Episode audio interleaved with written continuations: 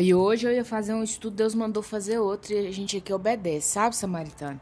Mas olha só, é, o estudo tá lá em segundas, segunda Crônicas, né, 7. A palavra central, mas eu preciso esboçar alguma coisa aqui para vocês, vocês entenderem o contexto. Mas depois você vem lendo, tá? Pra você entender melhor. É, primeira Crônicas, gente, o final dele, ele já tá falando ali da, da morte de Davi e a sucessão ao trono. Então, Crônicas, segunda Crônicas 1, já vem falando sobre Salomão. Então, né, o título aqui no versículo 1 é Salomão oferece sacrifícios em Gibeão. Então, aquilo era muito comum, né? Não, não tinha, já Jesus foi o sacrifício vivo, né? O Deus que vira homem para nos salvar. Então você fazia sacrifício holocausto com animais mesmo ali, né? Uma forma de aproximar do Senhor, pedir perdão, né? Remissão dos pecados, enfim. É, né, Salomão pede a Deus sabedoria, a partir do versículo 7 é muito interessante, porque tem pessoas que questionam assim, gente, mas se o homem era sábio, como que esse homem tem quase mil mulheres? Como que esse homem morre louco? Que, Salomão morre quase louco, porque mil mulheres, gente, uma já deixa o homem louco.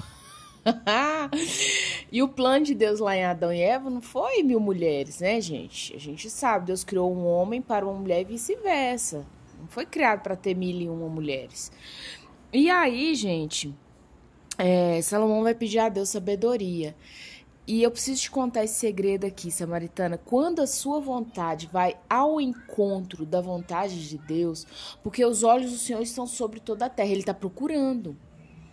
Ele está de olho. Então, quando você faz uma oração que ela não vai ficar na horizontal, que é uma oração que abençoa os meus filhos, abençoa o meu emprego, abençoa, me ajuda conhecer esse marido, me ajuda. Essa oração ela é na horizontal. São as coisas que nós vivemos aqui.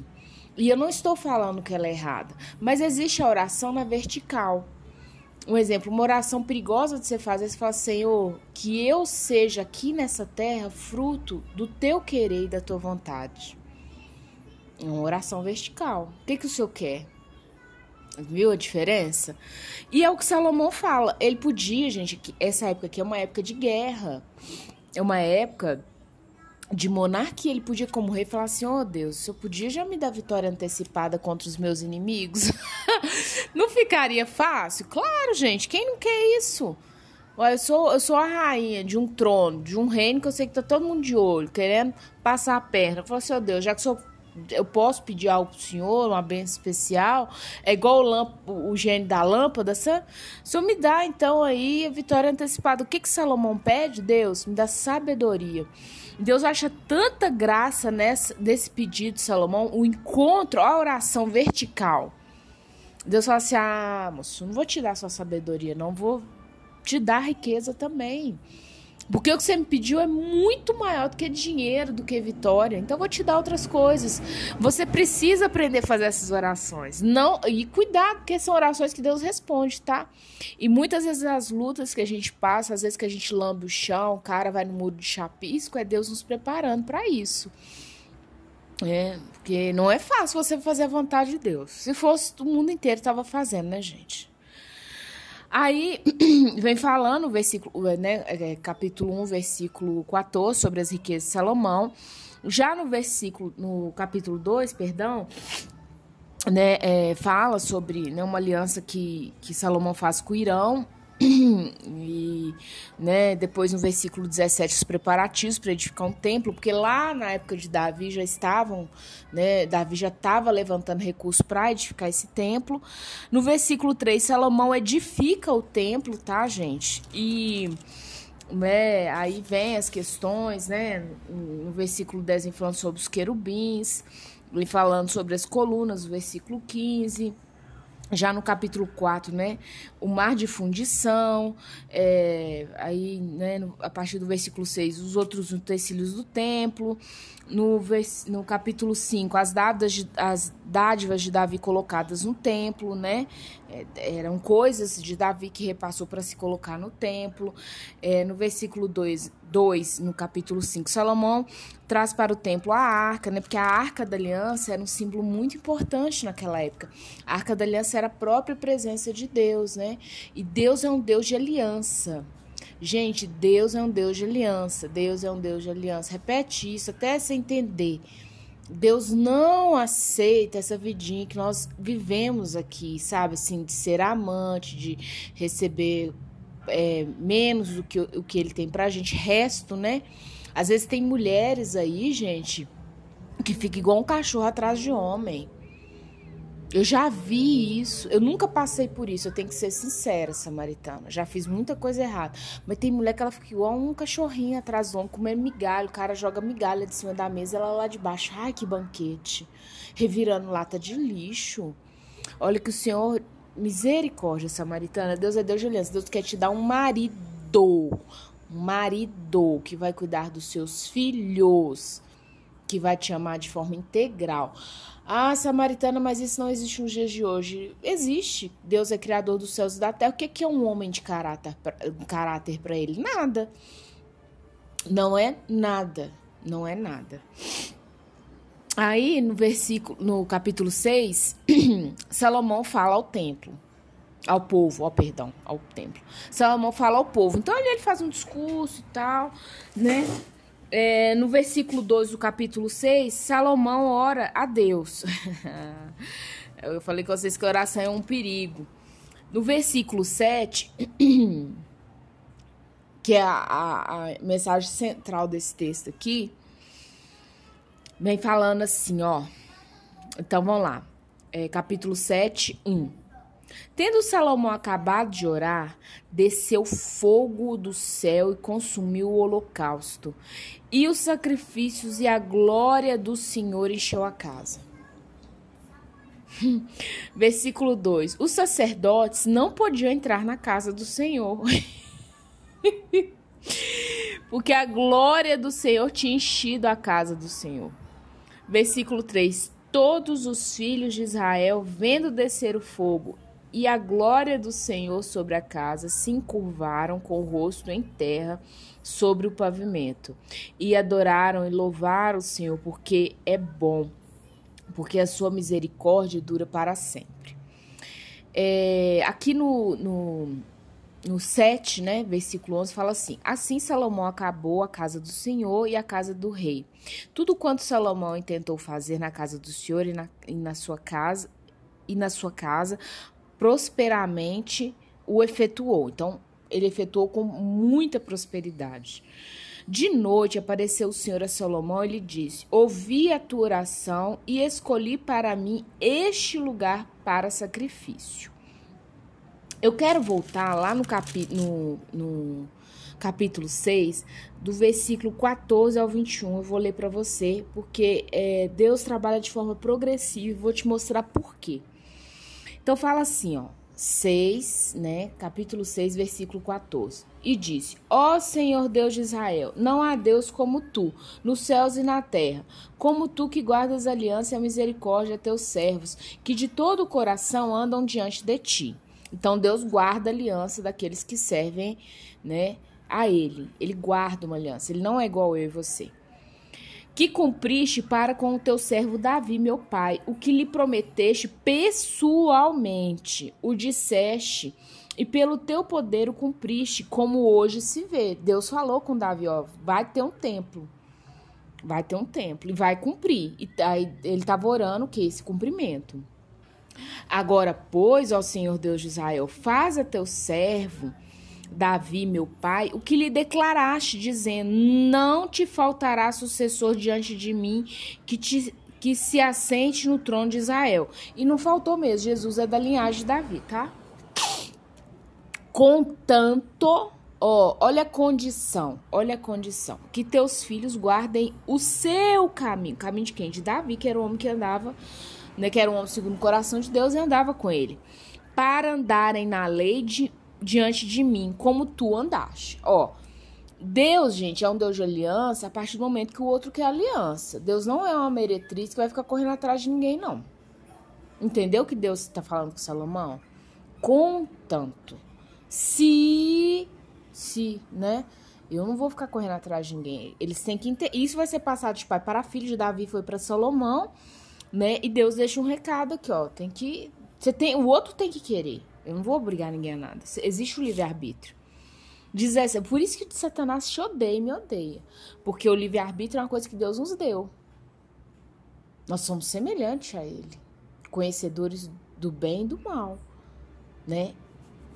Então é um outro assunto, mas é o livre-arbítrio. 17. Agora também, ó Senhor Deus de Israel, cumpra-se a tua palavra que disseste a teu servo Davi. Mas de fato habitaria Deus com os homens na terra? Salomão faz uma pergunta, ele está orando, mas ele pergunta: olha, mas o senhor habitaria aqui mesmo? Porque ali Deus já derramou sabedoria em Salomão. Então Salomão sabe que Deus é grande demais para ficar contido numa casinha, numa tendinha, num, dentro dessa caixa de fósforo, dessa cabecinha miúda minha e sua. Aí eu acho que Deus vai agir assim. Deus não vai ficar contido a isso, samaritano, nunca, jamais. E aí Davi, é, Salomão questiona, mas de fato, é, será mesmo que ele está falando aqui? Habitaria Deus com os homens na terra? Não tem sentido, né? Eis que os céus e até o céu dos céus não. O céu dos céus é fora do céu, né? É onde os astronautas é Marte, Júpiter, é galáxia aí, ó. Galáxias, né, que existem. E eis que os céus e até os céus dos céus não te podem conter. Quanto menos essa casa que eu edifiquei. Assim, Senhor, eu fiz em obediência, edifiquei essa casa. O Senhor me deu sabedoria, o Senhor já derramou, porque eu te pedi. E assim, sinceramente, se eu criou céus e terra e fora desse céu que a gente conhece também, tudo é teu. Essa, esse casebre aqui, esse negocinho de tijolo, né? Isso aqui vai te conter? Você tá aqui mesmo, é isso? É, tá, o assunto é só. Versículo, verso 19. Atenta, pois, para a oração do teu servo, para a súplica, para a sua súplica, ó Senhor, Senhor, meu Deus, para ouvires o clamor e oração que te faz o teu servo diante de ti, para que os teus olhos estejam abertos dia e noite sobre essa casa, sobre este lugar, do qual disseste que o teu nome estaria ali, para ouvires a oração que o teu servo fizer neste lugar. Está lá em Deuteronômio 12, 11. Depois vocês vão lá e conferem. Ouve, pois, a súplica do teu servo e do teu povo de Israel. Quando orarem neste lugar, ouve do lugar da tua habitação dos céus, ouve e perdoa. Então ele vem, ele já vem entendendo como ele tem muita sabedoria que Deus não vai, que casebre ali, vai conter Deus ali? Ué, peraí. E ele vai falando, Deus, eu podia tentar aqui a minha oração, porque o Senhor mesmo falou que né, sua glória estaria aqui, seus ouvidos. E no 21 ele finaliza de forma linda, né? Não, aliás, ele não finaliza, eu que vou finalizar, ele continua orando. É, ouve, pois, a súplica do teu servo e do teu povo de Israel quando orarem neste lugar. Ouve do lugar da tua habitação dos céus e ouve e perdoa. Então, samaritano, olha só. Aí no 7, versículo 1, depois que ele termina de orar. ah, glória, aleluia. A glória de Deus enche o templo. Tendo Salomão acabado de orar, desceu fogo. Do céu, consumiu o holocausto, chupou tudo aquilo. E os sacrifícios, chupou também. E a glória do Senhor encheu a casa. O mais engraçado de tudo isso: os sacerdotes não podiam entrar na casa. Deus falou, seu Salomão, a minha glória não só vai estar presente, como eu vou encher agora. Quer ver, ó? Ninguém entra, ninguém sai, não dá conta. Sabe, você imagina um lugar assim. Você já viu aquele filme de reação química que sai, o negócio vai enchendo assim, vai saindo é uma coisa de louco. Porque a glória do Senhor tinha enchido a casa do Senhor. Todos os filhos de Israel, então todo mundo estava ali, viu, gente? Ouviu a oração de Salomão e viu isso tudo acontecendo. Curvaram seu rosto terra sobre o pavimento e adoraram louvaram o Senhor. Porque é bom. Quem é bom? O Senhor. Porque a sua misericórdia dura para sempre. Sabe assim, sabe é, puleiro de galinha? Um galinheiro? O povo de Israel tinha feito aquilo ali, gente. Semelhança de crônica, de Gênesis a crônica, o povo tinha, sabe, obrado mesmo. É muito. É muito. Mas Deus é amor. Olha que ele fala assim, porque Deus é bom, porque a sua misericórdia dura para sempre. E não satisfeito Deus lá no 11, no versículo, no versículo 11, do capítulo 7, ele conversa com Salomão. E olha a palavra do versículo 14 e 15. Se o meu povo que se chama pelo meu nome, hein? Porque quem se chama? O povo. Eu sou o povo de Deus. Se humilhar, e orar. Ó as condições, se humilhar. Primeiro tem que se chamar pelo meu nome, depois se humilhar e orar e me buscar e se converter dos seus maus caminhos, então eu ouvirei dos céus, ouvirei dos céus. Realmente Deus não vai ficar aqui embaixo. Perdo, perdoarei os seus pecados, sararei a terra. Estarão abertos os meus olhos e atentos os meus ouvidos à oração que fizeste neste lugar. Então, olha para você ver, Salomão lá atrás, não sei se fala, Deus, Senhor vai habitar aqui? Não tem condições um trem desse. E Deus, é, por que, que eu falei da progressão? Olha para você ver né, Davi, Deus deu uma palavra, vou, fa vou fazer um templo, Davi. Né? Aí vem, Davi morre, o sucessor dele, que é Salomão, já sabia dessa promessa, dessa palavra, vai orando, vai articulando, vai trabalhando, pede a Deus sabedoria, faz essa oração. Quando ele termina a oração, Deus fala assim: Ô Salomão, você não me conhece. Lotei a glória, eu lotei o templo aqui, ninguém consegue nem entrar, vocês vão ficar aí fora, pra vocês entenderem que o templo é meu. 7, versículo 2 é isso. A glória de Deus está tão lotada, superlotou, sabe o ambiente superlotado? Que você olha assim, não tem como entrar. Eu mesmo andei muito de você olha aqui sardinha. E aí, gente, no, no versículo 11 do capítulo 7, Deus aparece para Salomão, tem uma conversinha com ele e fala no 14 e 15.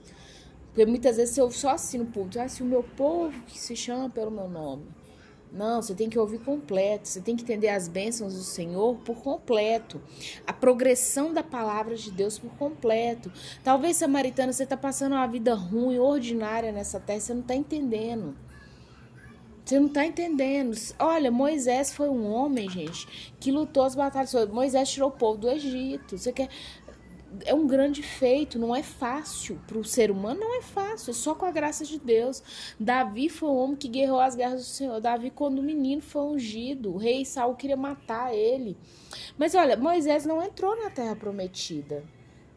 Davi não viu esse templo pronto. Quem viu foram os filhos desses frutos. Eu não, não sei, talvez os seus filhos vão ver os frutos do Senhor na sua vida. Mas qual é a sua função? Orar orar, clamar a Deus por esses filhos, clamar a Deus pelos seus netos. Né?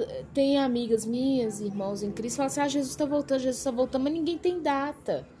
Porque ele não deixou data certa. Então pode ser daqui cinco minutos, como pode ser daqui 50 anos. Então sua função, samaritana, é deixar um terreno, sabe, de oração para os seus filhos e netos. largar a amargura, largar a dor na sua alma e fazer que essa progressão, Deus, sabe, ora sinceramente, igual Salomão fez aqui, o Senhor, eu vou cumprir, vou fazer o tempo, mas o Senhor vai deixar mesmo aí sua glória para vir aqui nesse lugarzinho? Aí no 7.1 Deus enche o templo. Ninguém entra aqui, o templo é meu. Sabe? A glória de Deus encheu tanto, ninguém entrou. Deus habita onde Ele quiser. Se Deus quiser manifestar a presença dele hoje dentro da sua casa da minha, Ele manifesta. Ninguém vai fazer nada contra ou a favor isso. A vontade de Deus ela é soberana. Entenda isso. Soberana. E aí, no versículo 11 em diante, né, do capítulo 7, Deus vem conversando com Salomão, faz uma aliança com Salomão, porque ele já tinha uma aliança com Davi. Mas né, Deus reafirma, ele faz essa aliança com Salomão pessoalmente, face a face, assim como ele fez com Davi e outros homens. Então eu não sei o que você está passando, mas talvez você não veja essa glória, você não veja esse templo cheio da presença de Deus. Mas você precisa fazer um terreno espiritual para que seus filhos e netos vejam, seus bisnetos. Talvez eu estou falando para senhoras aqui, ó, com mais de 60 anos, 80, não sei. Você precisa fazer esse terreno, mulher. Ah, mas eu não fiz até hoje, nunca é tarde para nada. O ladrão recebeu Jesus como seu Senhor Salvador na cruz. Tinha dois ladrões ao lado de Jesus. Um riu e escarneceu. E o outro falou assim: Ô oh, Jesus, compadece de mim. Jesus olha para ele na cruz e fala assim: Hoje você estará comigo no paraíso. O homem teve uma vida toda errada, a graça alcançou ele. Minha oração é essa: que a graça te alcance. Que a graça te alcance. Alcance seus filhos, seus netos, seus bisnetos. Que a graça alcance o seu lar, assim como tem alcançado o meu. Ficou grande o áudio, mas quem manda é o Senhor, não somos nós. Um forte abraço, Samaritana.